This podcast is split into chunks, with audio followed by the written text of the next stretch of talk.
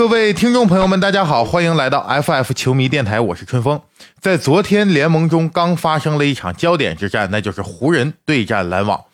因为很多观众朋友都期待看到詹姆斯正面对决杜兰特，但是由于詹姆斯伤病原因呢，我们也得知这一场比赛他不会上。可是大家还是想看看，在开赛以来被形容成联盟中最不锋利的矛的湖人和联盟中最脆弱的盾的篮网，他们两个人正面对决，到底会出现一个什么样的结果？其实，在我看来，自雅克沃恩上任以来啊，篮网就不是那个最脆弱的盾了，人家防守还不错。但是没想到呢，湖人这场比赛竟然赢了，也是依靠着浓眉状态的大爆发吧，简直就像是当年夺冠的时候园区梅一样。而除了比赛的这个结果呢，我也是比较期待看到韦斯布鲁克和杜兰特之间的正面对决。他们两个人也是不负众望吧，在比赛的过程当中啊，全场相爱相杀。呃，威少也冒了杜兰特一个，杜兰特也有正面封盖威少的这个画面，那两个。彼此最熟悉的人在赛场上互相撕咬的时候，他们的内心当中到底在想什么？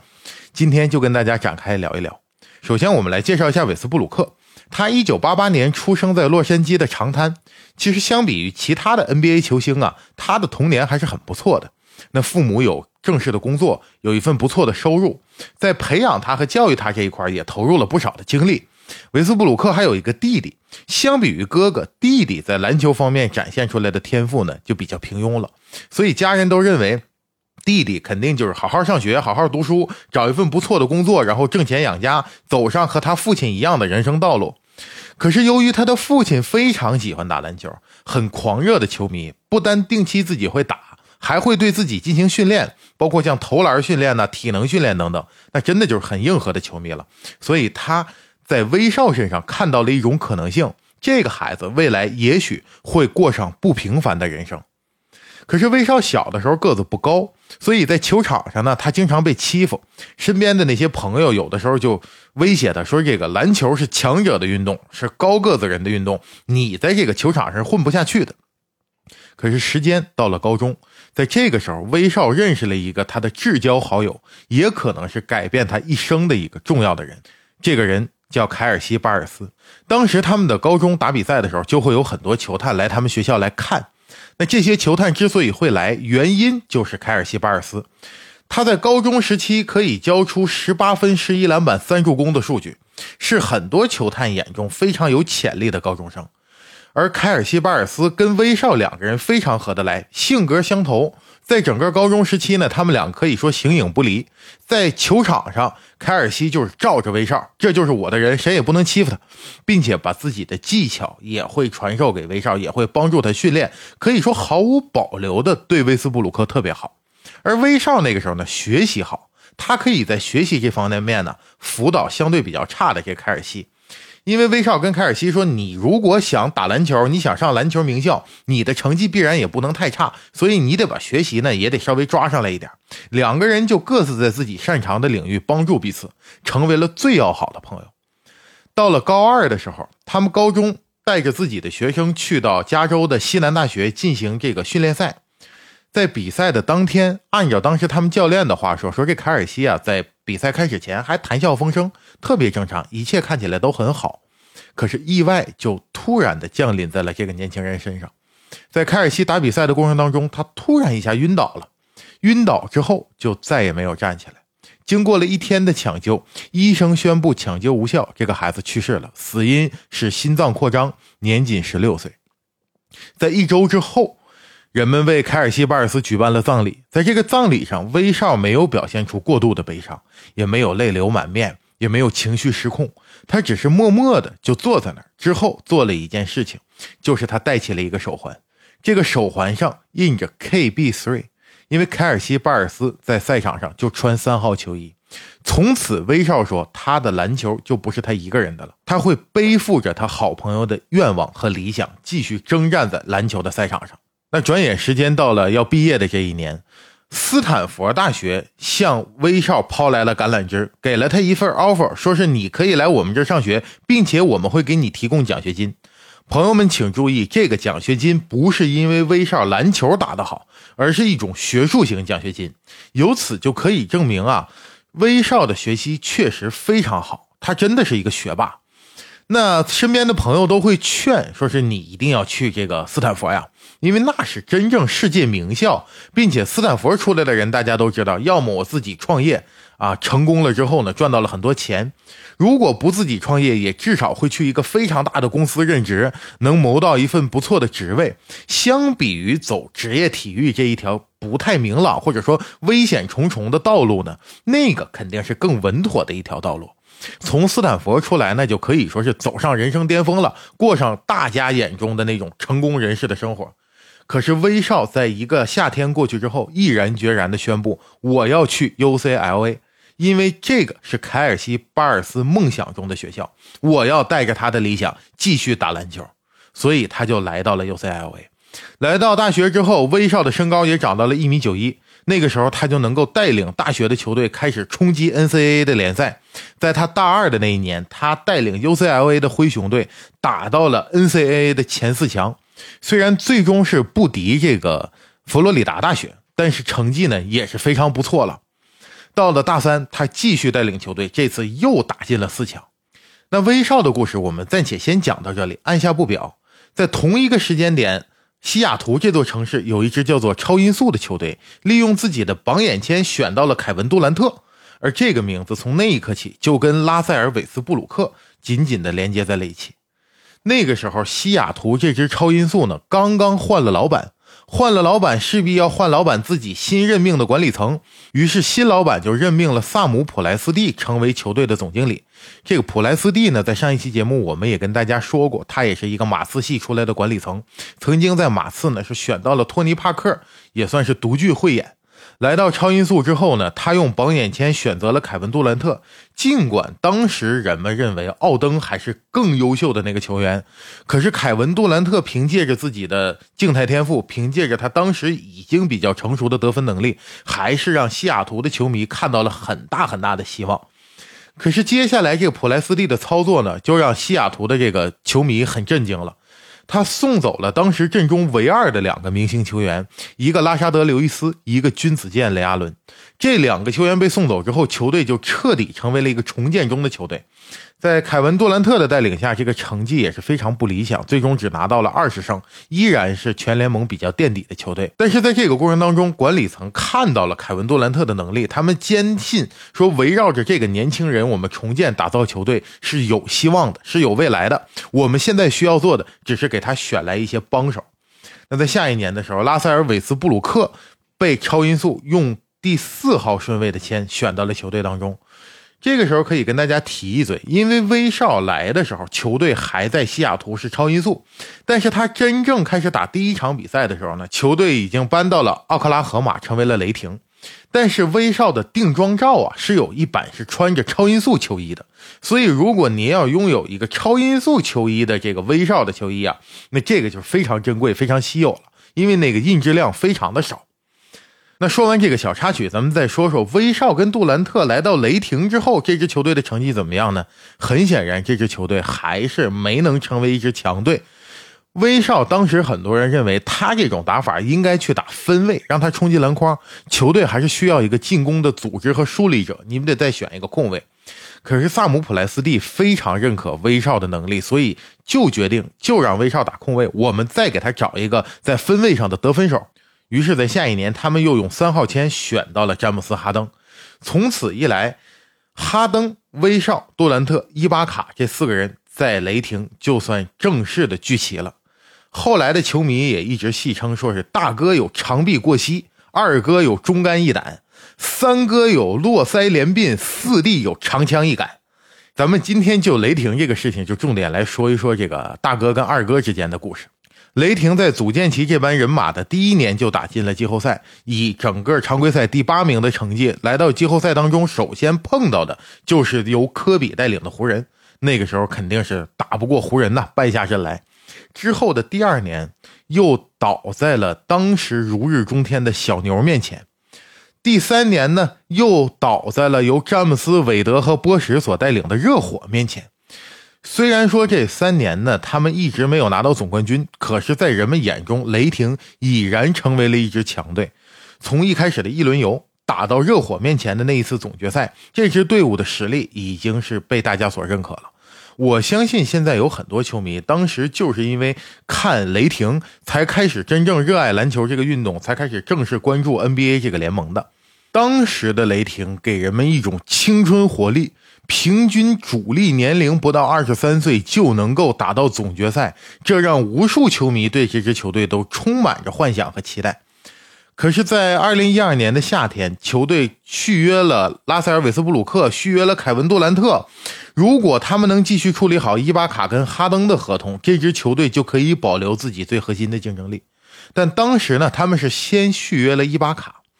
在总经理普莱斯蒂的眼中，当时他要做两件事情：首先，那个年代人们还是非常重视内线的竞争力的；那第二个事情，他要做的就是保证球队不要交奢侈税。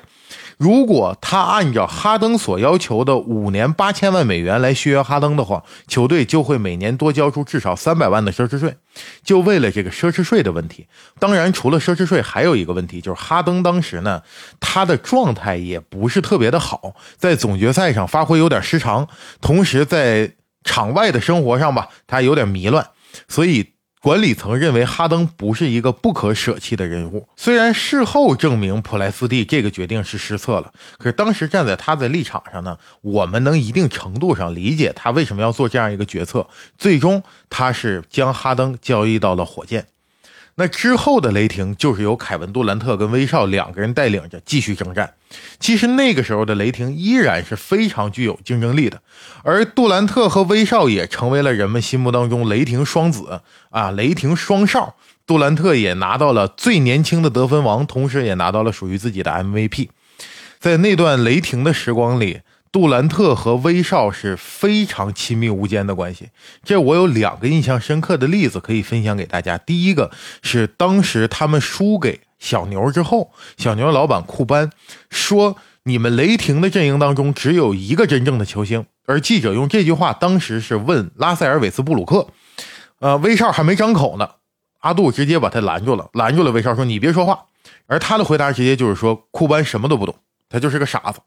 就非常维护威少，还有一个事情就是，当时凯文杜兰特获得自己 MVP 的这个奖杯的时候，他拿着这个奖杯啊，说了一段话。他说：“威斯布鲁克经常被外界所不认可，